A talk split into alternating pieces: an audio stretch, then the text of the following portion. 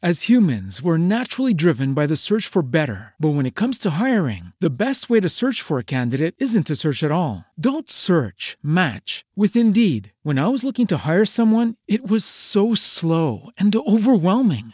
I wish I had used Indeed. If you need to hire, you need Indeed. Indeed is your matching and hiring platform with over 350 million global monthly visitors, according to Indeed data, and a matching engine that helps you find quality candidates fast. Ditch the busy work. Use Indeed for scheduling, screening, and messaging so you can connect with candidates faster. And Indeed doesn't just help you hire faster. 93% of employers agree Indeed delivers the highest quality matches compared to other job sites, according to a recent Indeed survey. And listeners of this show will get a $75 sponsored job credit to get your jobs more visibility at Indeed.com slash podcast. That's Indeed.com slash podcast. Terms and conditions apply.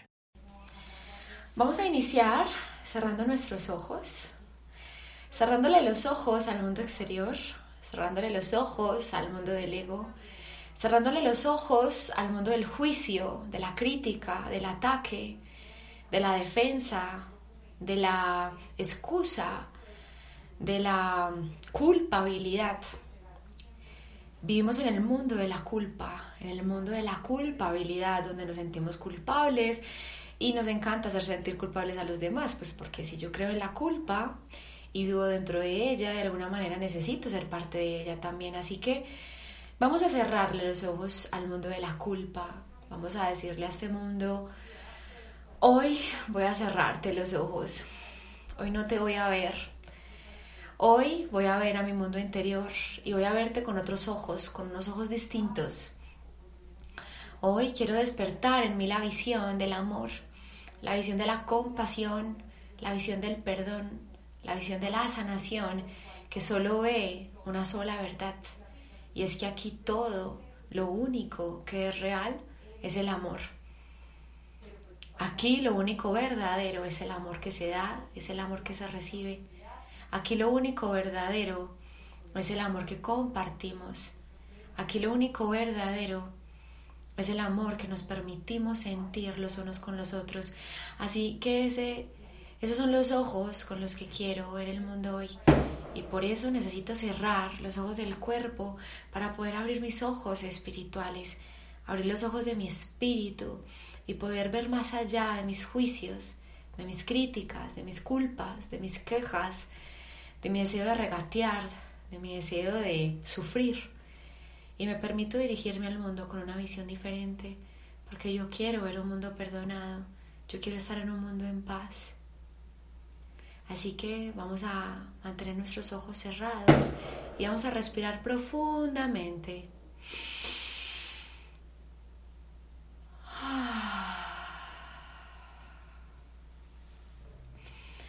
Y vamos a bajar la velocidad a través de la respiración.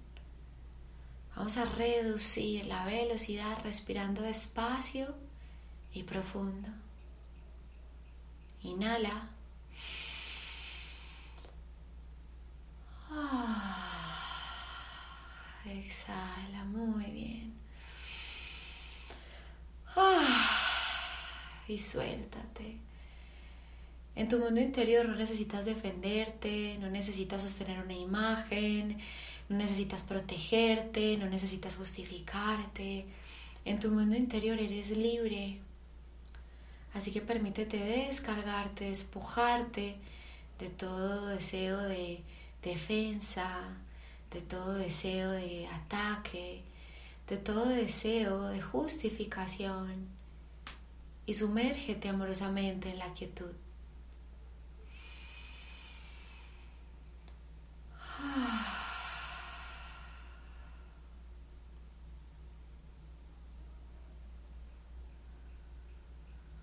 En tu mundo interior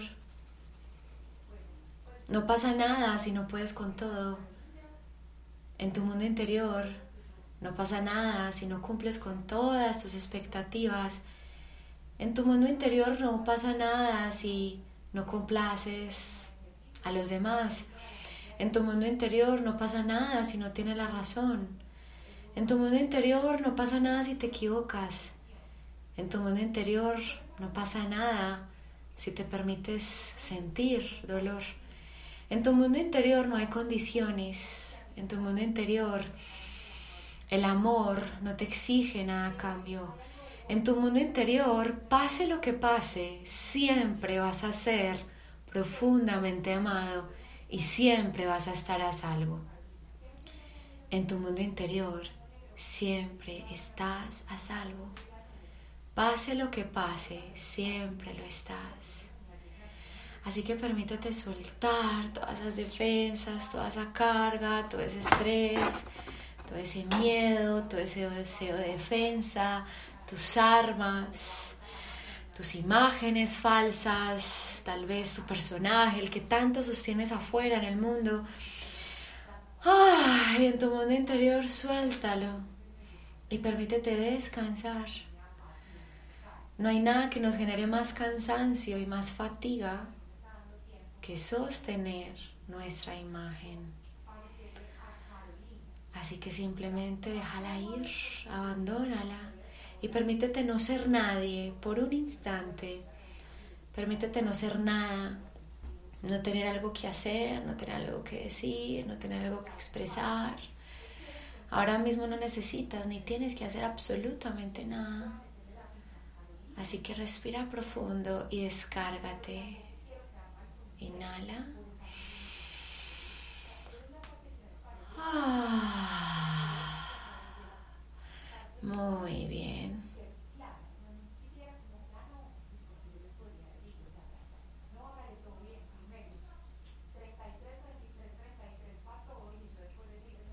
Y permítete conservar un momento de silencio.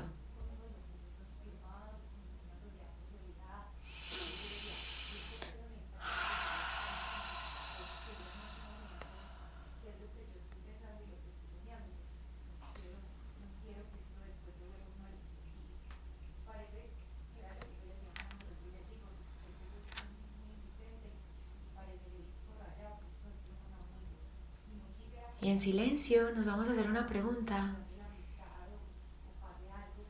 ¿Tengo miedo de sanar? ¿Tengo miedo de sanar completamente? ¿Será que mi resistencia, será que mi conflicto constante, mi miedo, es simplemente el reflejo de mi miedo a sanar? ¿Será que tengo miedo a sanar completamente? Y quédate allí. ¿Qué es lo que tengo miedo de sanar? ¿Qué es lo que tengo miedo de que sane? Si estar aquí sumergido en mi mundo interior, soltando todo lo que me aprieta, lo que me eh, genera conflicto, lo que me genera confusión. Ah, ¿Por qué insisto tanto en sostenerlo? Si es lo que me genera tanto, tanto caos, ¿por qué insisto tanto en sostenerlo? Porque insisto tanto en proteger algo que no soy. Tengo miedo de sanar. Tengo miedo de ser completamente.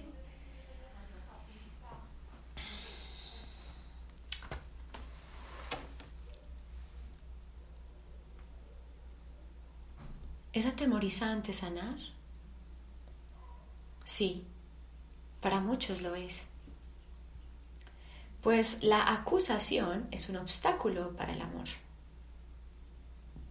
Y los cuerpos enfermos son ciertamente acusadores.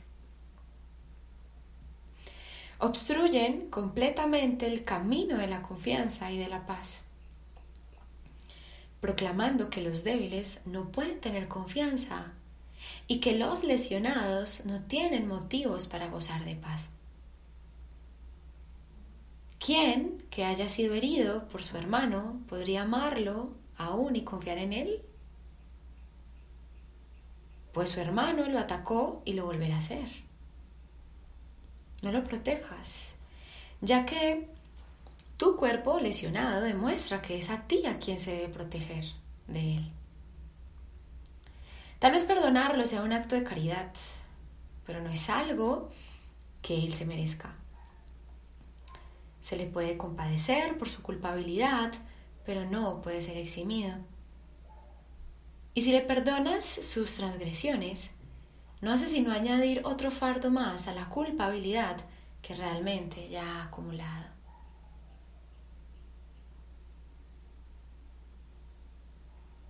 Cuando nos permitimos aquietarnos y sumergirnos en el silencio, en la quietud de nuestra mente sana, y nos permitimos ser abrazados por su presencia, nos damos cuenta cuán loco y demente es el mundo en el que vivimos. Todo el tiempo nos estamos defendiendo del amor. Todo el tiempo estamos poniendo obstáculos al amor. Le ponemos excusas, le ponemos condiciones, le ponemos barreras, le ponemos límites, le ponemos requisitos. Todo el tiempo le estamos poniendo requisitos al amor. Es como si no deseáramos el amor en este mundo.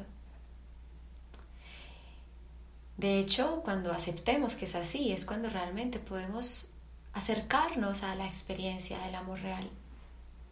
Para yo poder experimentar el amor real, para yo poder experimentar la paz y el perdón, tal cual como se me quiere ofrecer, necesito aceptar, primero, que no lo deseo, que le tengo miedo, que le tenemos miedo al amor que le tenemos miedo a ver la inocencia, que le tenemos miedo a simplemente permitirnos ser libres, que le tenemos miedo a la libertad. Le tenemos miedo a la libertad. Así que, ¿por qué sabemos que le tenemos miedo a sanar? Porque todo el tiempo nos estamos defendiendo. Todo el tiempo nos estamos defendiendo, atacando al otro. ¿Cómo? No solamente a través de nuestras, no sé, enfermedades físicas, donde de alguna manera le hago ver al otro que soy débil y que no puede tratarme igual a como trata a los demás, sino que también le estoy mostrando a mi hermano que mm, hay algo que él puede hacer, que me puede hacer daño y que por lo tanto no es merecedor completamente de mi cariño porque vivo en un estado constante de ansiedad, de, de miedo, de ira, que creo que está justificado. Y si bien nosotros podemos comprender el por qué, de alguna manera, decidimos sentir ciertas emociones, decidimos elegir ciertas palabras, decidimos elegir ciertos pensamientos para relacionarnos, ya sea porque venimos ¿no? de, sanar precisamente este patrón de pensamiento, este patrón de sentimiento, este patrón de, de comportamiento, no justifica el que nosotros de alguna manera lo elijamos una y otra vez. No sé si me hago entender. El que yo pueda comprender el por qué de alguna manera yo a veces me siento triste, me siento abandonada, me siento sola, porque claro, hay una creencia fuerte en mí de que soy abandonable o que estoy separado y creo fervientemente en eso. Si bien yo puedo comprender que mis sentimientos provienen y mis pensamientos provienen de, de, de esta creencia, no me justifica en mi accionar no me justifica en la elección constante de actuar en contra del otro y en defensa de lo que yo estoy sintiendo. Porque el propósito de este curso es precisamente que yo me haga responsable absolutamente de lo que yo estoy sintiendo. Nadie es culpable de lo que yo siento. Cuando yo me permita dejar de acusar al otro, dejar de responsabilizar al otro de lo que a mí me pasa, es cuando voy a empezar a descorrer, a quitar los obstáculos del amor. Y esto nos pasa mucho en las relaciones. ¿cierto? Depositamos demasiadas expectativas en las relaciones, es más, y creamos relaciones fantasiosas en nuestra mente, mientras que en la realidad tenemos relaciones completamente diferentes, distorsionadas a la, a la verdadera relación que yo tengo con esa persona en mi mente. Entonces, claro, cuando la otra persona no cumple la expectativa que en mi mente yo espero, pero en mi accionar, en mi comportamiento muestra algo completamente diferente, yo creo que está justificado mi ira, mi ataque, mi recriminación, eh, mi señalamiento. Yo creo que está justificado el hacer sentir mal al otro. Y necesitamos poder aterrizar, porque ya estamos en un nivel, en un momento de nuestra mente, en un momento de la historia de nuestra mente, en el que ya es hora de hacernos responsables de nuestras culpaciones. Entonces, es bonito empezar esta sesión preguntándonos realmente, ¿a mí me da miedo sanar? Porque es que ¿qué implica aceptar la sanación completamente? ¿Qué implica dejarle de tener miedo a la sanación? Implica dejar de culpar, implica dejar de atacar, implica dejar de acusar, implica dejar de ser responsable al otro de lo que yo siento. El otro no es responsable de lo que a mí me pasa, por más que mi ego quiera hacerlo. Yo puedo escuchar a mi ego, yo puedo aceptar lo que me dice, pero no lo justifico, no tengo por qué justificarlo. Mi ego no tiene la razón, ¿ok? Está equivocado, soy demente cuando creo lo que Él me dice. Así que vamos a continuar. Los que no han sanado no pueden perdonar. Y cuando hablamos de los que no han sanado no pueden perdonar, los que no han declarado su deseo de unir su mente no pueden perdonar. Si yo aún no he decidido unir mi mente completamente, que mi mente sea sanada, es decir, que mi mente sea unida y se una completamente, no puedo perdonar. No puedo permitir que el amor a través del perdón se exprese a través de mí, porque hay una resistencia, hay un bloqueo. Yo tengo que desear la sanación, tengo que desear la unión para que el perdón se me conceda, para que el perdón pueda ocurrir. ¿Sí? Pues son los testigos de que el perdón es injusto. ¿Cierto? Aquellos que dicen que el perdón es injusto y que algún, de alguna manera no te da lo que tú quieres recibir o lo que tú esperas recibir, es porque realmente no has querido unirte, sino que lo que tú has querido, lo que has deseado, es simplemente que se te dé algo que tú crees que te hace falta, ¿sí?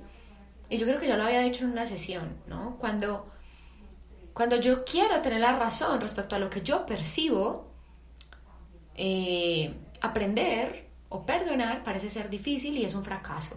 Eso es muy difícil. Pero cuando yo estoy dispuesto a dejar de tener la razón, aprender y perdonar, es fácil y muy simple. Entonces de ahí viene ¿no? este, este conflicto. Entonces seguimos. Aquellos que no han sanado no pueden perdonar. Prefieren conservar las consecuencias de la culpabilidad que no reconocen. No obstante, nadie puede perdonar un pecado que considere real. Y lo que tiene consecuencia tiene que ser real, porque lo que ha hecho, lo que ha, lo que ha hecho está ahí a la vista. El perdón no es, no es piedad, la cual no hace sino tratar de perdonar lo que cree que es verdad. No se puede devolver bondad por maldad, pues el perdón no establece primero que el pecado sea real para luego perdonarlo. Nadie que esté hablando en serio diría, hermano, me has herido. Sin embargo, puesto que los dos, de los dos yo soy el mejor, te perdono por el dolor que me has ocasionado. Ese es el perdón de este mundo, ¿no? Hermano, me has herido. Sin embargo, puesto que de los dos yo soy el mejor, te perdono por el dolor que me has ocasionado. Perdonarle y seguir sintiendo dolor es imposible, pues ambas cosas no pueden coexistir. Una niega a la otra y hacen que sea falsa. Si yo sigo sintiendo dolor, no he perdonado completamente, he perdonado parcialmente. Mi deseo de perdón no ha sido total. Mi sanación no ha sido total. Mi deseo de unión no ha sido total. Y de hecho hoy quería hablar y quiero hablar sobre el perdón, o se me invitó a hablar sobre el perdón, ¿no? Eh, como un deseo, como un deseo del corazón, como un deseo que, que, que yo realmente Deseo experimentar, pero no desde el intelecto ni desde la razón. Inicialmente empezamos este curso y hacemos este curso y estudiamos este curso porque deseamos de alguna forma el perdón intelectualmente, porque queremos ser mejores, porque el ego quiere ser mejor, porque el ego quiere ser diferente, porque el ego quiere de alguna manera sobresalir, quiere corregirse a sí mismo. Entonces, inicialmente nos, nos, nos abrazamos al perdón desde la razón, desde el deseo de corregir, desde el deseo intelectual de querer ser mejores. Pero realmente, cuando empezamos a perdonar, obviamente sin darnos cuenta, empezamos a experimentar el deshacimiento de nuestra mente, empezamos a experimentar el deshacimiento de nuestras creencias, empezamos a experimentar la expiación. La expiación no es algo que tú haces, la expiación es algo que tú permites a través del perdón. Una cosa es el perdón, una cosa es la expiación, otra cosa es la curación. ¿Sí? Son cosas o momentos distintos. El perdón es el medio a través del cual la expiación ocurre. El perdón es el medio a través del cual se me corrige la percepción. La expiación es la corrección de mi percepción, pero yo no soy quien determina la corrección. Yo no soy quien dice qué ver en lugar de lo que estaba viendo. La expiación es algo que se me da, es algo que se me revela, es algo que se me entrega. Es un regalo que me da el Espíritu Santo. Es un regalo que me da ese pensamiento de Dios. ¿Ok? Cuando me permito una y otra vez invocar a mi mente sana. Mi mente sana, yo creo que el único lugar en el que el curso habla de la mente sana es en que es el Cristo la mente sana es el Cristo y el Cristo es el Hijo de Dios. Mi mente sana es la hija de Dios. ¿Sí? Y el Espíritu Santo es simplemente la voz de esa mente sana. ¿Sí? Es que en alguna manera yo asumo como mi mente sana. Mientras me permito aceptar a mi mente sana como lo que es, como mi verdadera esencia, mi verdadero ser. Entonces, cuando empezamos a, permitirnos de alguna manera el perdón eh, como medio para corregir mi percepción, digamos que la curación empieza a reflejarse como, como resultado de eso. La curación es lo que viene después de la expiación. Y la curación puede reflejarse de muchas maneras. Dejas de sentir algo, dejas de estar enfermo, dejas de experimentar algo que antes te dolía o simplemente algo cambia en tu forma, ¿no? En el mundo de la forma cambia. Algo que estaba deja de estar. algunas personas que veías dejas de verlas o empiezas a ver otras. Simplemente cambia tu forma. Tú no manipulas eso. Y la curación es como el regalo, ¿no? Es como... Ah, es, eso, es eso que llega, ¿no?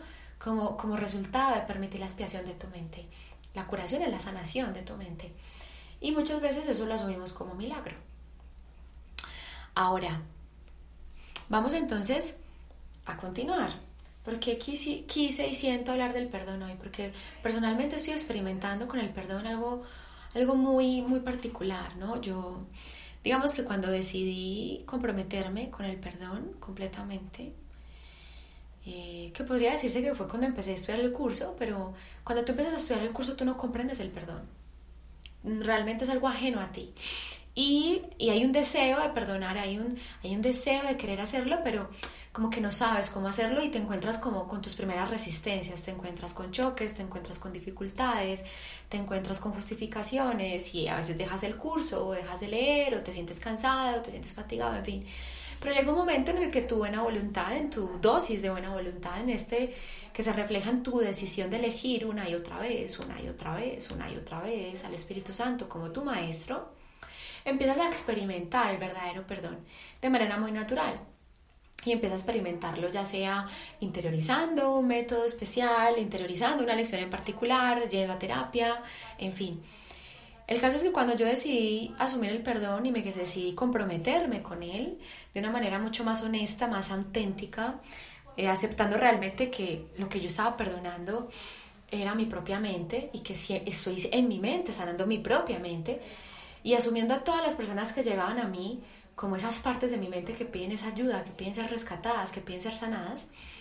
Y empecé como a entregarme desbordadamente al perdón Obviamente empecé a experimentar y, he experimentado en lo que es el deshacimiento.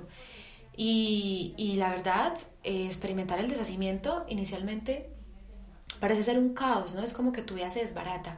Y ojo que el deshacimiento tú lo experimentas de muchas maneras, en muchos momentos de tu vida, en la práctica del curso de milagros. Digamos que el deshacimiento es algo que ocurre en el desarrollo de tu confianza y que inicialmente cuando lo vives, todo parece colapsar, es como si tu mundo te venía abajo. Y esto te pasa no una vez, te pasa varias veces. Te pasa una y otra vez, una y otra vez, una y otra vez, digamos que cada vez es más intenso el deshacimiento y lo que parece derrumbarse y desaparecer empieza a ser como más rápido, más intenso y como que te da menos tiempo para racionalizarlo, ¿no? Empiezas a vivir la deslocalización, es como que, ¿dónde estoy? ¿Quién soy? ¿Qué quiero realmente? O sea, como que tú quieres entender algo, tú quieres entender lo que estás viviendo y no te da para entenderlo. Yo, por ejemplo, en este momento podría decir que me encuentro en uno de esos momentos en mi vida. Yo vengo deslocalizada hace más o menos tres meses y ha sido muy difícil para mí asumir esa deslocalización, aunque ha sido difícil para el ego. Para mi espíritu está, está feliz, está pleno, estoy deslocalizada, no es como que no entiendes nada, qué maravilla, qué rico, no lo puedes ubicar, no lo puedes eh, aterrizar, no lo puedes controlar. Y, y, me he visto, he visto como mi ego ha querido controlar todo lo que estoy viviendo que no entiendo.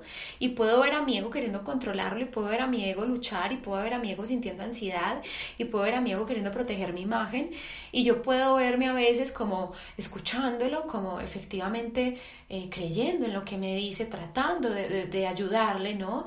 Pero al mismo tiempo veo como recordando, ok, estás deshaciéndote, estás deshaciéndote tu ego necesita descansar, necesitas parar, necesitas una pausa, necesitas integrar, necesitas respirar. No puedes luchar con la oscuridad, nosotros no podemos luchar con la oscuridad. porque la oscuridad no es real. Y puedo ver y puedo observar en mi deseo de lucha, en mi deseo de tener el control, pero puedo observar una parte de mí que está decidida y determinada a aceptar la expiación completamente, aceptar que mi imagen cambie y que se caiga lo que se tiene que caer, que colapse lo que tenga que colapsar. Entonces cada vez, digamos que el proceso de, de, de, de expiación, en la medida que lo empiezas a aceptar a través del perdón, el perdón empieza a convertirse en algo que ya no necesita ser algo tan, ¿cómo decirte?, tan pensado, tan medido. Es como que ya elegiste el perdón, el perdón surge automáticamente, desde tu deseo en estudiar más allá de lo que estás viviendo. Y simplemente pides la corrección y la acepto. Independiente de lo que pase, acepto el colapso de mi vida, acepto el colapso de la vida de mi ego. Lo acepto, que colapse lo que tenga que colapsar que colapse mis pacientes, que colapse mi economía, que colapse mis planes, que colapse todo, que se caiga todo. Y dejar que todo eso se caiga. Independiente de lo que eso represente, dejar que se caiga. Y darte cuenta que aún así, cuando tu mundo parece derrumbarse, tú estás a salvo. Tú estás bien. Tú estás en paz, estás a salvo. Tu verdadero ser está a salvo. No hay nada que preocuparse. Y puedes observar a tu ego queriendo luchar y sacarte de ahí, ¿no? De, de tu salvación, de tu estado de salvación. Pero eso se trata, de que puedas observar y puedas elegir dónde quiero estar. Y durante estos días, obligatoriamente me tocó parar. Yo dije, tengo que parar. Y no tengo que tener una, una razón para parar. Tengo que parar necesito parar. Puedo observar en mí una fatiga, un cansancio, un deshacimiento, un colapso mental. De tanto, de alguna manera, elegir el perdón. De tal manera que dije, ok, si lo que hago por amor, si lo que vengo haciendo por amor, si lo que vengo haciendo tan intensamente durante tanto tiempo me está fatigando, es porque ya el ego está interviniendo. Y si el ego está interviniendo, quiere decir que tengo que parar y tengo que soltar lo que estoy haciendo. Y eso es una regla en el desarrollo de los ejercicios de un curso de milagro. Si el ejercicio te está causando malestar, si el ejercicio te está causando una fatiga anormal a la habitual, para, el ego ha intervenido. Y cuando el ego interviene en lo que tú normalmente eh, hacías inspirado por el Espíritu Santo, hay que dejarlo de hacer Quiere decir que eso hay que soltarlo. Y decirle a mi ego, ¿sabes qué? No me importa soltar esto. Soy humilde. Para ser maestro no tengo que vivir como maestro. Yo para ser maestra de Dios no tengo que ser maestra, ni vivir como vive una maestra, no tengo que enseñar un curso de milagros, no tengo que entender pacientes, eso es lo que yo creo que tengo que hacer. Quiere decir que yo en cualquier momento puedo abandonarlo y puedo hacer otra cosa y ejercer mi maestría de otra manera. Y eso está bien. Entonces es muy bonito ver cómo el temor a sanar se refleja en tu resistencia a aceptar esa expiación, en aceptar esa corrección y la curación que viene después de eso. ¿Sí? Porque eso se trata, que tú te permitas ser alguien completamente nuevo. Hoy eres una madre, cabeza de familia, o una hermana, o una hija. Mañana puede ser cualquier persona que tú quieras ser. Puede ser quien tú quieras ser y vas a seguir siendo valiosa. Tú vas a seguir siendo valioso así no sigas leyendo un curso de milagros, no lo sigas enseñando o no sigas haciendo lo que te da valor en el mundo. Porque es que lo que te da valor en el mundo no es lo que tú haces, es lo que tú eres. Así que tú puedes dejar de hacer lo que estás haciendo en cualquier momento y declarar tu valor haciendo otra cosa completamente diferente. Entonces, por ejemplo, eso es lo, que he venido experimentando y, me di unos días de, parar porque yo misma me decía, o sea, si yo me permito seguir trabajando como estoy, con el estado mental en el que estoy, no voy a entregar una, una no voy a ofrecer una curación real. No le voy a ofrecer a mi mente una curación real. De hecho, me di cuenta que tal vez mi mente ya no necesita tanto perdón. ¿Es cierto? Ya no necesito perdonar tan intensamente como yo lo venía haciendo. Porque yo igual cuando estoy con un paciente, perdono. Yo perdono con cada uno. Entonces, como, ¿será que tal vez no lo necesitas tan intensamente? Ok, muy bien. Y para nosotros poder ver la sanación de nuestra mente necesitamos abrir espacio para que mi mente sea. ¿Ok? Y voy a continuar. ¿Esto qué tiene que ver con el falso perdón de este mundo? Mucho. Porque a veces hacemos del perdón algo que yo creo que doy, algo que yo creo que si yo no lo ofrezco, entonces el otro no lo va a tener. Y eso es completamente falso. El curso de milagros está en todas partes. El curso de milagros está en todas partes porque está en tu mente. Y, retomo como una pregunta que me hicieron en algún momento, eh, creo que la semana pasada, y es que el maestro no está en quien escucho. El maestro está eh, en quien yo elijo escuchar en mi mente. O sea, el maestro no está en quien yo escucho afuera, en quien yo leo afuera, a quien yo veo afuera. El, el espíritu, el maestro está en la voz que yo decido escuchar adentro. Ahí está el maestro. La enseñanza está en lo que yo me permito recibir. ¿Qué necesito recibir aquí? ¿Eso qué tiene que ver conmigo? ¿Cuál es la lección que me quieres enseñar? Entonces el perdón no es algo que yo doy, no es, no es algo que yo concedo no es algo que yo ofrezco, es algo que simplemente yo permito y acepto en mi mente. El otro puede perfectamente perdonar así yo lo ayudo o no. Ya el otro decir si lo hace o no lo hace, ¿cierto? Muy bien, entonces dice, ser testigo del pecado y al mismo tiempo perdonarlo es una paradoja que la razón no puede concebir. Afirma que lo que se ha hecho no merece perdón y si lo concedes eres clemente con tu hermano, pero conservas la prueba de que no es inocente. Los enfermos siguen siendo acusadores. No pueden perdonar a sus hermanos, ni perdonarse a sí mismos. Nadie sobre quien el verdadero perdón descanse puede sufrir, pues ya no exhibe la prueba del pecado ante los ojos de un hermano. Y, y me parece muy lindo esto porque acá continúo como con mi proceso, porque igual yo les comparto mi proceso. Les comparto mi proceso como enseñanza, porque es la vida del maestro la que enseña, no lo que el maestro hace o dice, sino la vida del maestro la que enseña. Y continúo esto porque una de las cosas que me, cuestionaba eh, en estos días era como, realmente yo necesito y mis, y mis hermanos necesitan de mí. Realmente si yo no los atiendo, algo malo les va a pasar. ¿Será que si yo no los acepto o si yo no los puedo recibir, será que eh, no van a ser merecedores o no van a recibir el perdón que yo he recibido. Yo como quiero ver a mis hermanos. No quiero caer en la trampa de verlos enfermos. No quiero caer en la trampa de verlos perdidos, de verlos carentes, de verlos carentes de algo que yo creo tener. Y ha surgido este, en, mí este deseo de querer liberarlos, ¿no? Como, ¿Cómo puedo liberarlos?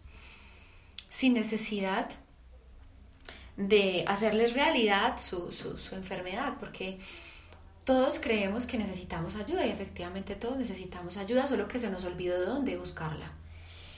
Eh, y en este momento eh, tengo una lista de espera de pacientes que yo nunca en mi vida había tenido. O sea, yo nunca en mi vida había tenido una lista de espera tan grande. Yo dije, wow, o sea, llegó un momento en el que dije, no puedo recibirlos a todos. Me encantaría, pero no puedo recibirlos a todos, Espíritu Santo. ¿Qué es lo que quieres enseñarme aquí? ¿Qué es lo que quieres enseñarme aquí? ¿Cómo perdono esto? ¿Realmente qué es lo que tengo que perdonar aquí? ¿Sí? ¿Cómo veo esto? ¿Será que realmente tengo que agobiarme, tengo que angustiarme, tengo que acelerarme, tengo que sobrecargarme, tengo que eh, saturarme, tengo que eh, recargarme para poderlos atender a todos? ¿O será que la invitación es a que los suelte y, los, y los deje ir, ¿no? Viéndolos como son realmente, los libere de la función que yo les asigné. ¿No será que es que de alguna manera ese es el reflejo de mi temor a sanar? ¿No será que yo me quiero convencer de que aún no he sanado? Entonces, ¿Cómo quieres que vea eso realmente? ¿Qué hago aquí? ¿Qué me corresponde hacer aquí? Y ahí estoy, escuchando al Espíritu Santo. Ah, ok, ¿eso qué tiene que ver con mi proceso? Porque mm, tú siempre tienes dos formas de ver las cosas. Eh, para muchos profesionales sería, wow, qué chévere, tengo demasiados pacientes en lista de espera, qué rico. A mí la verdad no me parece para nada rico. O sea, me parece muy triste muy triste pues porque no los puedo recibir a todos y por otro lado como que ¿qué es la función que yo les asigné? ¿Cuál es la función que yo les asigné a todos ellos que han atendido el llamado? ¿No será que habrá una manera de yo liberarlos de una vez por todas sin necesidad de verlos a cada uno? Y que estén libres de su dolor. Porque tal vez el dolor que ellos vienen a que yo resuelva es un dolor que yo misma puse ahí. ¿Ok? Entonces, eh, a veces nosotros nos, nos, consideramos, o el ego se considera el portador del perdón y del único que puede dar lo que el otro necesita, y eso es falso, completamente falso. Y aquí por lo menos se me está pidiendo mucha humildad para soltar mi, mi, mi, mi rol de maestra, ¿sí? O como yo creo que lo tengo que ejercer y ejercerlo de otra forma, ¿cierto? Y, y eso es lo, lo bonito aquí, humildad humildad, por lo menos para aceptar nuestro miedo a sanar, por lo menos para aceptar nuestra arrogancia respecto al, al, proceso de enseñanza, al curso. Eh, y digo arrogancia porque somos arrogantes con las lecciones, somos arrogantes con el texto. Y cuando hablo de arrogantes es que creemos que ya eh, lo tenemos todo resuelto. Y miren que yo llevo con estos siete años, ocho años, ya no, no realmente no, no llevo la cuenta eh, yo creo que mm, eh, digo que yo con el 7 años hace 7 años. yo siempre digo, yo 7 años, yo, pero hace 7 años ya no pasaron, Susi. sí, en fin. El caso es que eh, yo llevo con el curso bastante tiempo y aún así yo siento que apenas estoy empezando. ¿Ok? Entonces como que es rico que te, que te asumas que en el proceso, el proceso que estás experimentando en este momento es un proceso de preparación de tu mente. Tu mente en este momento está siendo preparada y pulida para ser deshecha. Está siendo preparada para el deshacimiento. El curso de milagros prepara tu mente para el deshacimiento. ¿Sí? Y te da lecciones de humildad y te invita a usar la humildad, a practicar la humildad para mí como la forma de perdón más elevada. Eh, para mí la humildad es el camino automático para el perdón, es el camino automático para la sanación de la mente, es la aceptación de la sanación. Así que vamos a seguir.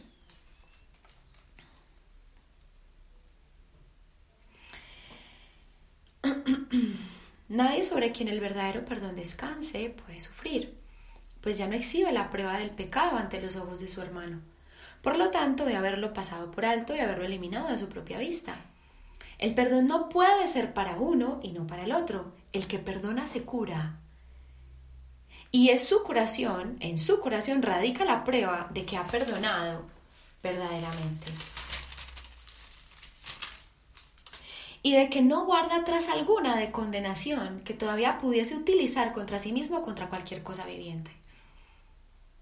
Entonces, mi temor a sanar se refleja en mi temor a aceptar la curación que a mí ya se me ha dado. ¿Hasta qué punto yo ya perdoné lo que tengo que perdonar? Ya he sido curado, pero no he querido aceptar la curación y sigo soñando que estoy enfermo, porque de alguna manera lo deseo. Y vamos a hacernos acá una pregunta, ¿ok? Y quiero que lo hagamos con nuestros ojos cerrados, hagámoslo a nuestro mundo interior con mucha honestidad. ¿Qué pasa si yo me doy cuenta que ya estoy curado completamente? ¿Qué pasa si ya estoy curado?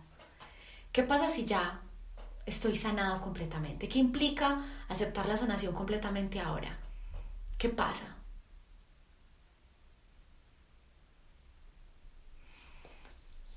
Quiero que sientas y te tomes el tiempo para sentir esa respuesta.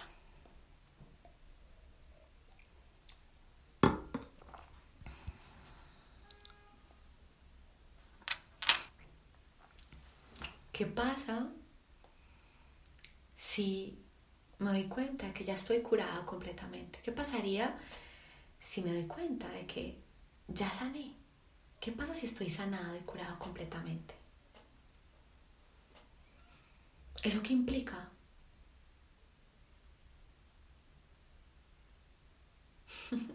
¿Qué tengo que abandonar para aceptar la curación? A ver, ¿qué se respondieron? Pueden escribirlo en el chat o qué sintieron. No me digas que súper bien porque eso es mentira. Porque si eh, realmente estaría súper bien, ya hubieras aceptado la curación, porque es que tú ya estás curado. Lo que pasa es que no has aceptado la curación, que es distinto. Entonces, ¿qué pasaría si yo me doy cuenta que ya estoy curada? Que ya estoy sana. ¿Eso qué implica? Yo creo que esta pregunta la he hecho mucho en algunos momentos y quiero volver a retomar. ¿De qué, me daría cuenta? ¿Ah? A ver, los leo.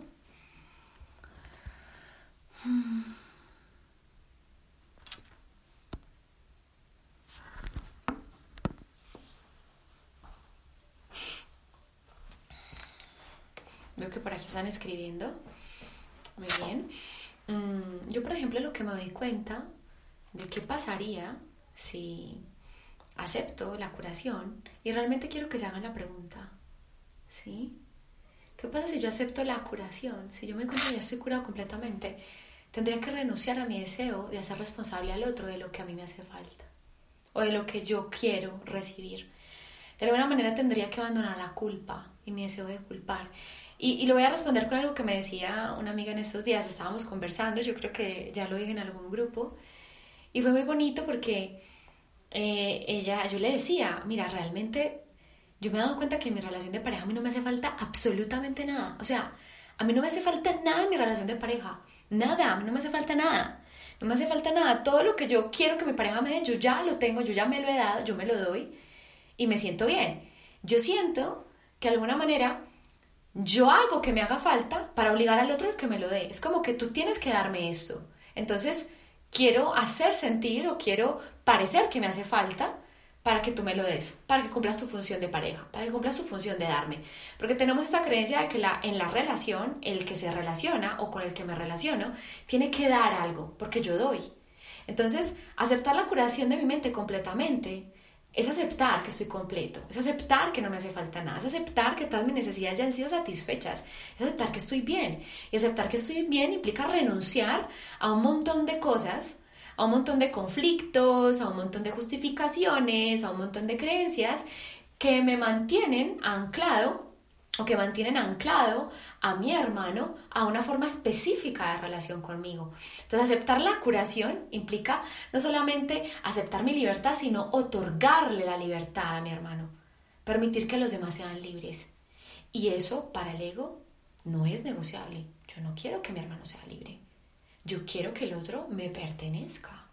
Yo quiero que el otro me dé amor, yo quiero que el otro esté ahí para mí, yo quiero que el otro me, me quiera, yo quiero que el otro me llame, yo quiero que el otro me busque, yo quiero que el otro me invite, yo quiero que el otro me diga. Y lo digo así porque así es como habla el ego. ¿Sí? Pero yo necesito eso que quiero. No lo necesito. Entonces, ¿el otro me lo quiere dar? Tal vez sí, tal vez no. Y si no me lo quiere dar, no pasa nada. Pero yo, ¿por qué quiero hacer lo que me lo dé? Entonces, aceptar la curación completamente implica aceptar no solamente que ya tengo todo lo que necesito, que ya estoy completa, que yo estoy sanada, sino que el otro también lo está. Implica dejarlo libre. ¿Sí? Y ahí es cuando asociamos la paz con el aburrimiento. Ana Jimena dice, me daría cuenta de que no hay conflicto, que no habría que tener conflicto y de asusto estar sin conflicto. Es como un vicio. Total. Es como que siempre tenemos algo que resolver, ¿no? El ego es adicto a resolver problemas. ¿Qué problema sigue? No, solucionamos otro y ¿qué problema hay? Y si no lo veo, lo invento. ¿Ok? Paula dice, me daría mucho miedo, me digo, ¿dónde queda lo que creo ser? me quitaría el papel de víctima. ¿Y qué pasa si te quitas el papel de víctima? Me toca ser responsable de absolutamente todo lo que yo soy y no nos queremos hacer responsables. Y yo, se los juro, o sea, yo personalmente me he visto en esas. Yo he visto a mi ego. O sea, yo por ejemplo en esta relación nueva que estoy, que es una relación hermosa, es una relación realmente que refleja el amor real, el amor incondicional, porque es un amor libre, es un amor tranquilo, es un amor bonito. Yo me he visto a mí queriendo hacer creer al otro que a mí me falta algo que él no me está dando. Es que se supone que en las relaciones debería haber esto, se supone que esto debería ser así. Mm, ¿cómo hago para exigírselo? Pero tú lo necesitas, Susi. No, pero hagámoslo sentir, que se haga cargo. Pero ¿por qué, Susi, si no lo necesitas? ¿No será que es que... Entonces, claro, yo me veo a mí queriendo llorar, queriendo estar mal, pero yo encuentro excusas, no encuentro razones. Es como que, que me pego, yo lloro, yo que me pego, por Dios, me quiero pegar de algo. Susi, estás bien, estás sanada. Susi, estás completa, estás curada. Aceptar tu curación y tu sanación implica aceptar la curación y la sanación del otro y dejarlo libre. implica abandonar mi deseo de poseer del ego. Porque a eso vino el ego, a devorar y a poseer. ¿Sí? Entonces, es importante darnos cuenta de esto. Le tenemos miedo a la curación. El perdón no es real a menos que os brinde curación a tu hermano y a ti. Debes dar testimonio de que sus pecados no tienen efecto alguno sobre ti, demostrar así que no son reales. Y la única manera es negándome a aceptar la crisis, el dolor que muchos de alguna manera me expresan o me exteriorizan desde su deseo de hacerme sentir responsable de él. Y créame que es una de las cosas que más he trabajado como terapeuta, ¿no? En mi rol de terapeuta. No creer en el dolor de, de las personas que vienen a consulta. Y créanme que me ha costado, porque me ha costado no solamente a mí, sino que me ha le ha costado a mis pacientes, le ha costado a mis hermanos. Cuando yo no creo en su dolor, cuando yo no me derrumbo no, o no siento pesar o no siento lástima por lo que me dicen, hay rabia y hay reclamo. ¿Por qué no te molestas? ¿Por qué no te preocupas por mí? ¿Yo por qué me tengo que preocupar? ¿Para qué quieres que yo me preocupe? ¿Qué es lo que quieres recibir con mi preocupación? Poseerme. ¿Sí? Entonces, ¿hasta qué punto también yo he querido no aceptar mi curación? Porque no he querido aceptarla para, lo que, para quienes me rodean, para yo seguir poseyendo a los demás, para yo seguirlos teniendo en mi posesión. Yo quiero seguir teniendo en mi posesión a todas esas personas. La verdad no quiero. Hoy honestamente digo, no quiero. No los quiero poseer más. Implique lo que implique. Yo sé que tú, padre, te vas a hacer cargo de todas mis necesidades. Confío. ¿Sí? Entonces, ¿de qué otra manera podría ser el otro inocente si no es tú, concediéndole esa inocencia? ¿Y cómo podría ser justificada su inocencia a menos que sus pecados careciesen de los defectos que confirmarían su culpabilidad? Nada de lo que yo creo que mi hermano hace o nada de lo que yo creo que yo hago es real. Acuérdense que cuando un curso de milagros habla de mi hermano, está hablando de mí mismo, reflejado en el otro. Mi hermano soy yo, mi pareja soy yo, mi familia soy yo, mis amigos soy yo. Siempre estoy frente a mí mismo. Siempre estoy frente a esas partes no amadas de mí que necesito reconocer para aceptar incondicionalmente, me gusten o no me gusten. Yo siempre estoy frente a esas partes rechazadas de mí mismo frente a esas partes de mi mente que rechacé y que llamo mamá, que llamo papá, que llamo hijo, que llamo hermano y que rechazo porque de alguna manera no las acepto como parte de mí y les veo carencia, les veo defectos y les proyecto todo eso que yo creo ser. ¿Sí? Y al estar frente a mí mismo todo el tiempo, de alguna manera quiere decir que yo todo el tiempo estoy eh, concediéndome mi propia inocencia o negándomela. Entonces, Realmente cuando yo estoy perdonando, estoy viéndome, concediéndome el amor que tanto me pido a mí mismo. Y ojo que no un amor justificado, no, un amor sin condiciones. Es como pase lo que pase, sea quien seas, sea quien hayas elegido ser en la forma, te amo. No quiero condicionar mi amor por ti. Entonces, ¿qué es lo que hace que de alguna manera nosotros estemos atrapados ¿no? en esto de no aceptar la curación es mi deseo de culpar. Yo deseo culpar porque yo me siento culpable. Un cuerpo, un cuerpo enfermo demuestra que la mente no ha sanado. Un milagro de curación prueba que la separación no tiene efectos. Creerás en aquello que le quieras probar a tu hermano. El poder de tu testimonio procede de tus creencias y todo lo que dices, haces o piensas, no haces sino dar testimonio de lo que le enseñas a él. Mira qué lindo. Todo lo que haces, dices o piensas, da testimonio de lo que enseñas. Todo lo que hago, digo o pienso, da testimonio de lo que enseño. Así que es muy curioso porque ayer hablaba con un amigo que me contaba eh, que su expareja lo maltrataba lo maltrataba, o sea, era una mujer, lo maltrataba a él como hombre, ¿no? Y lo maltrataba era que le pegaba, que lo insultaba, que lo agredía y que él se quedaba callado y que simplemente dejaba que ella se desahogara y que se expresara, ¿cierto? Como una manera, ¿no? De, de, de él apoyar su dolor o de ayudarla. Em, entonces fue muy curioso porque yo le dije, porque él tiene un hijo, entonces yo le preguntaba, eh, ¿a ti te gustaría que a tu hijo le pasara eso? ¿A ti te gustaría que tu hijo eh, estuviera con una mujer que hiciera lo mismo que esta mujer hace contigo? Que le pegue, que lo insulte, que lo humille. Y mí me como que no, yo vino porque eso es lo que estás enseñando. Y yo, pero si él no lo está viendo, decía, y yo no, es que tú enseñas con lo que haces, con lo que piensas y con lo que permites, porque es una sola mente. Es una transferencia. Al tú permitirlo, le estás diciendo a tu hijo, lo puedes permitir. Porque yo a tolerarlo en mi mente le estoy diciendo a mi hijo, en mi mente, que eso está justificado. Y mi hijo simplemente lo va a interiorizar como una enseñanza intrínseca en la mente. ¿Ok? Intrínseca. Lo va a ver como algo natural. Entonces, si yo quiero enseñarle a mi hijo, también tengo que enseñarle en, en, en, lo privado. Si yo quiero enseñar algo, también tengo que enseñarlo en lo privado. O sea, no basta con enseñarlo en público. O sea, créanme con toda seguridad que ustedes no reciben una enseñanza ahora, en este momento. O sea, ustedes no la, la enseñanza que ustedes reciben de mí no la reciben solamente en las sesiones. Ustedes reciben mi enseñanza en cada paso y decisión que yo tomo en mi mente. Yo todo el tiempo estoy enseñando con mis decisiones privadas, con mis pensamientos privados, con mis sentimientos privados. Yo estoy enseñando, así ustedes no lo vean. Yo estoy entregándoles eso. Es mi honestidad, vista o no vista, la que enseña. Es más, enseña más y da más lo que no muestro que lo que muestro. Porque lo que no muestro es lo que yo estoy dando. ¿Sí? Siempre estoy dando lo que yo no muestro, siempre estoy dando lo que oculto. Entonces, era muy bonito porque, claro, él cayó en cuenta y, claro, tú siempre estás enseñando, siempre estás enseñando. Y estás enseñando, eh, incluso aunque no te vean, estás enseñando eso. Entonces, enseña y sé, compórtate, haz y di lo que quieres enseñar.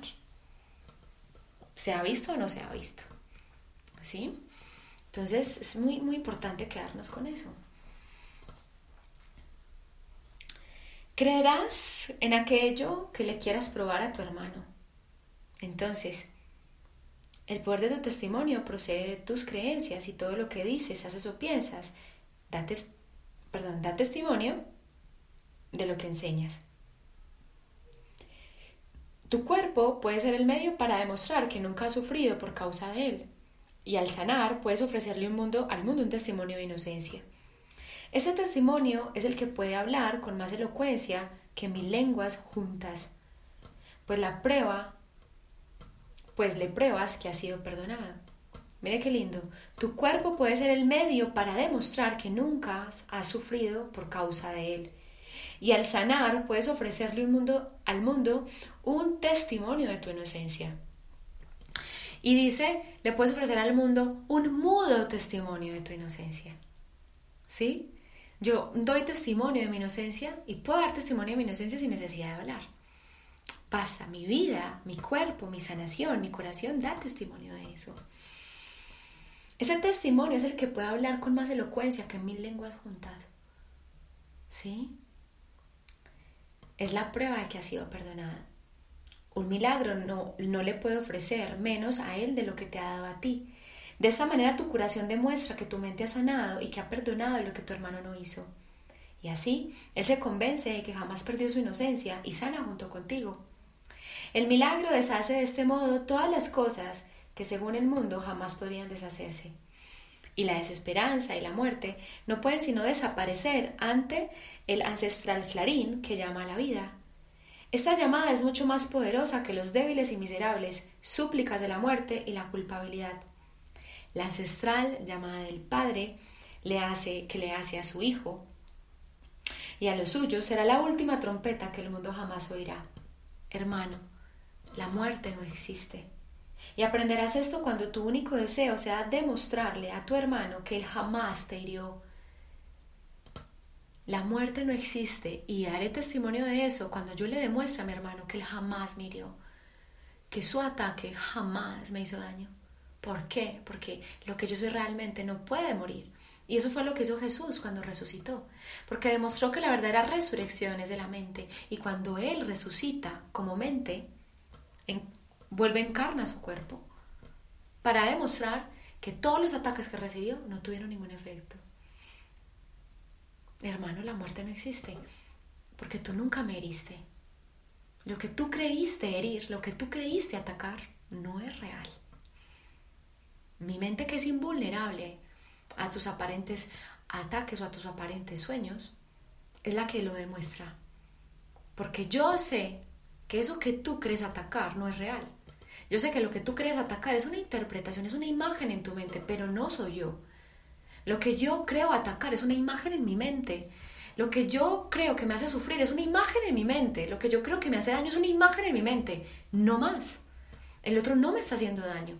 Cuando yo acepto que mi hermano nunca me está hiriendo y que por lo tanto yo no necesito concederle nada porque realmente el otro es inocente, cuando yo declaro la inocencia de quien se acerca a mí, declarando que realmente jamás me ha herido, que eso que parece hacerlo sufrir, realmente es una imagen en su mente que mi función es liberarlo de eso, mostrándole su inocencia, tratándolo con inocencia, viéndolo como es realmente, a través de mi propio cuerpo, a través de mi propia sanación, a través de la propia curación de mi mente, porque mi curación es la que refleja el perdón, la aceptación de mi curación física, mental, es el reflejo silencioso, es el testigo silencioso del perdón. Sí, el perdón existe.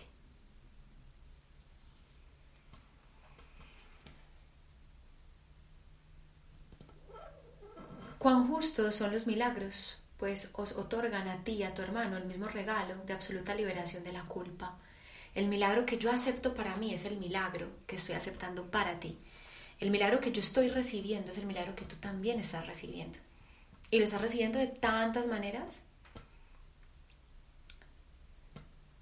Tu curación os evita dolor a ti y a él y sanas porque le deseaste el bien. Esa es la ley que el milagro obedece. La curación no ve diferencias en absoluto. La curación que me es otorgada a mí, le es otorgada a todos, porque la curación no hace distinciones. La curación que tú recibiste se la merecen todos. Y la curación que tú aceptaste es una curación que has dado y que has otorgado a todos por igual, independiente de su forma, de su cuerpo, de sus aparentes decisiones, de sus aparentes comportamientos. La curación no hace distinciones. ¿Sí? Y si yo he curado, ¿ok? Quiere decir que mi hermano también ha curado. Y si yo veo que mi hermano no ha curado, debe ser porque yo aún no he aceptado la curación para mí mismo. Yo deseo aceptar la curación para mí mismo y verlos inocentes. Estoy dispuesto a enfrentar ese miedo, a aceptar la curación completamente. Siéntelo.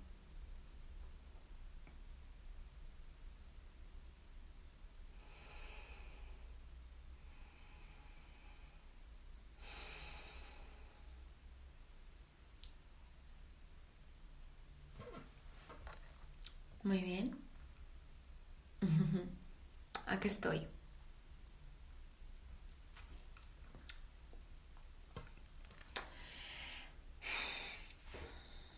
Y sigo. Esta ley, esta es la ley que el milagro obedece. La curación no diferencias en absoluto. No procede de la compasión, sino del amor. Y el amor quiere probar que todo sufrimiento no es sino una vana imaginación, un absurdo deseo sin, sin consecuencia alguna. El amor quiere probar que todo sufrimiento no es sino una vana imaginación. Qué lindo. El amor quiere probar que el sufrimiento no es sino una vana imaginación. Ah, wow. Un absurdo deseo sin consecuencia alguna. Tu salud es uno de los resultados de tu deseo de no ver a tu hermano con las manos manchadas de sangre, ni ver culpabilidad en su corazón apesumbrado por la prueba del pecado. Lo que deseas se te concede para que lo puedas ver. Lo que deseas se te concede para que lo puedas ver. Lo que deseo se me concede para que lo pueda ver. ¿Deseo la curación? Quiero verla. Deseo la curación para poderla ver.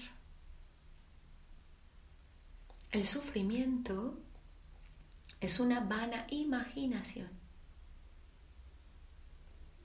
un absurdo deseo sin consecuencia. Yo imagino que sufro.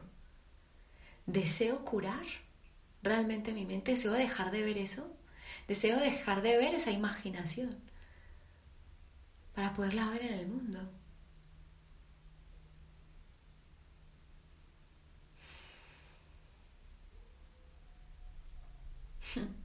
Wow. El costo de tu serenidad es la suya. Mire qué lindo. El costo de tu serenidad es la suya. Ese es el precio que el Espíritu Santo y el mundo interpretan de manera diferente. El mundo lo percibe como una afirmación del hecho de que con tu salvación se sacrifica la suya.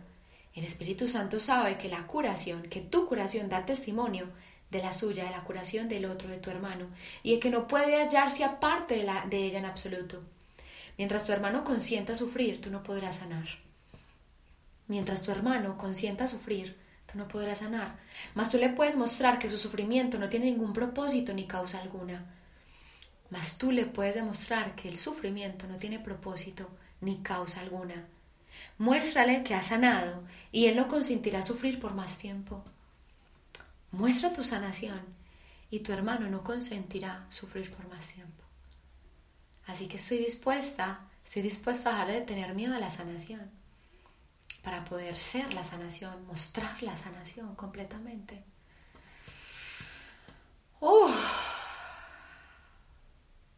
Eso es hermoso.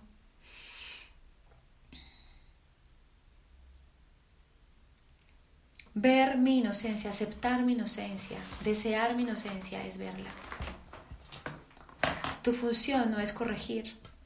La función de corregir le corresponde al Espíritu Santo que conoce la justicia no la culpa. Si asumes el papel de corrector, ya no puedes llevar a cabo tu función de perdonar. Nadie puede perdonar hasta que aprende que corregir es tan solo perdonar, nunca acusar. Miren qué lindo, corregir es simplemente perdonar, no acusar. Y perdonar es acepto una nueva percepción aquí. Pido que se me conceda ver esto de otra manera. Deseo ir más allá de mi razón, deseo ir más allá de mi percepción y pido que se me conceda otra manera de ver esto. Eso es corregir. Acusar es mostrarle al otro el error. Mira lo que estás haciendo mal, esa no es mi función. Acusar es ponerle un obstáculo al amor. Perdonar es dejar, es dejar de acusar al otro, es abstenerme, resistirme a acusarlo y poder ver que el error está en el ojo del observador. ¿Cómo puedo ver esto de otra manera? ¿Realmente esto que estoy viendo sí está ahí o es mi imaginación la que lo ve? Quiero ver a mi hermano curado e inocente. No quiero verlo enfermo. Así él insista. Esa enfermedad que yo veo en mi hermano está en mi percepción. La enfermedad está en el ojo de quien la percibe. El error está en el ojo de quien lo observa. Simple.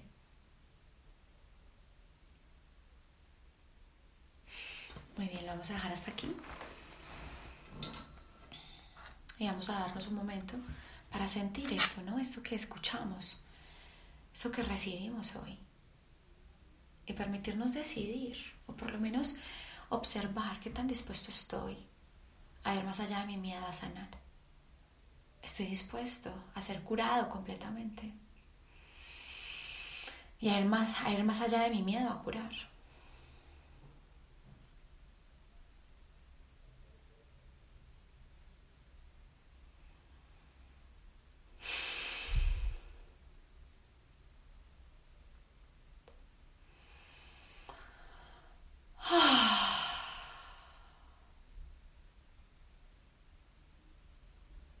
Decimos, Espíritu Santo, hoy vengo a poner en mis manos, hoy vengo a poner en tus manos mis manos, hoy vengo a poner en tus manos mi voz, hoy vengo a poner en tus manos mis ojos, hoy vengo a poner en tus manos mi mente, hoy vengo a poner en tus manos mis pensamientos, hoy vengo a poner en tus manos mis pensamientos, hoy vengo a poner en tus manos mi vida entera, mi ser entero. Hoy vengo a poner en tus manos mi vida, mi vida entera y completamente. Vengo a entregarte todo lo que soy, todo lo que he creído ser, todo lo que creo que tengo que ser, para que tú lo uses en favor de la sanación y de la curación. Puedo ver en mí una resistencia a curar mis palabras, a sanar mis percepciones, a sanar mis sentimientos, a sanar mi mente, mis creencias, a sanar mi vida, mi cuerpo, a dejarme sanar completamente. Puedo aceptar que eh, me he resistido y le he puesto excusas y obstáculos a la sanación de mi vida. Siempre creo ver una herida diferente, siempre creo ver un vacío insuperable. Pero Espíritu Santo, ¿cómo puede ser insuperable algún vacío ante tu presencia? ¿Cómo puede ser insuperable alguna sensación de pérdida y de dolor cuando te acepto en mi mente? Quiero devolverte el lugar que te corresponde en mi mente. Y quiero poner todo lo que soy en tus manos. Toda mi vida completa y enteramente en tus manos. Para que la sanes completamente. Deseo aceptar la curación completa de mi mente. Deseo aceptar la sanación y ir más allá de mi miedo a sanar y dejar que me uses como un canal de comunicación, como un reflejo de que el perdón ya nos fue concedido. Quiero que me uses como reflejo de, la, de que la curación ya nos fue dada y que solamente necesitamos aceptarla, renunciando a ese miedo, renunciando a mi deseo de poseer. Así que renuncio a mi deseo de poseer. Renuncio a mi deseo de reclamar, renuncio a mi deseo de regatear, renuncio a mi deseo de estar solo, renuncio a mi deseo de estar separado y declaro mi deseo a la unión, porque quiero ver lo que deseo. Deseo la curación completamente. Quiero ver lo que deseo.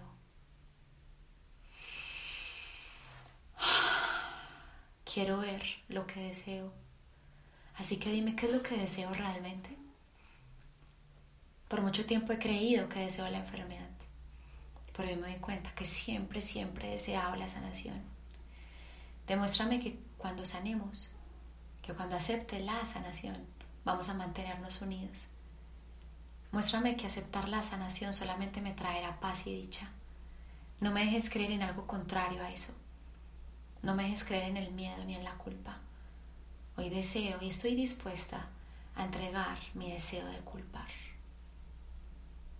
Renuncio a ello completamente y acepto la curación de mi mente. Amén.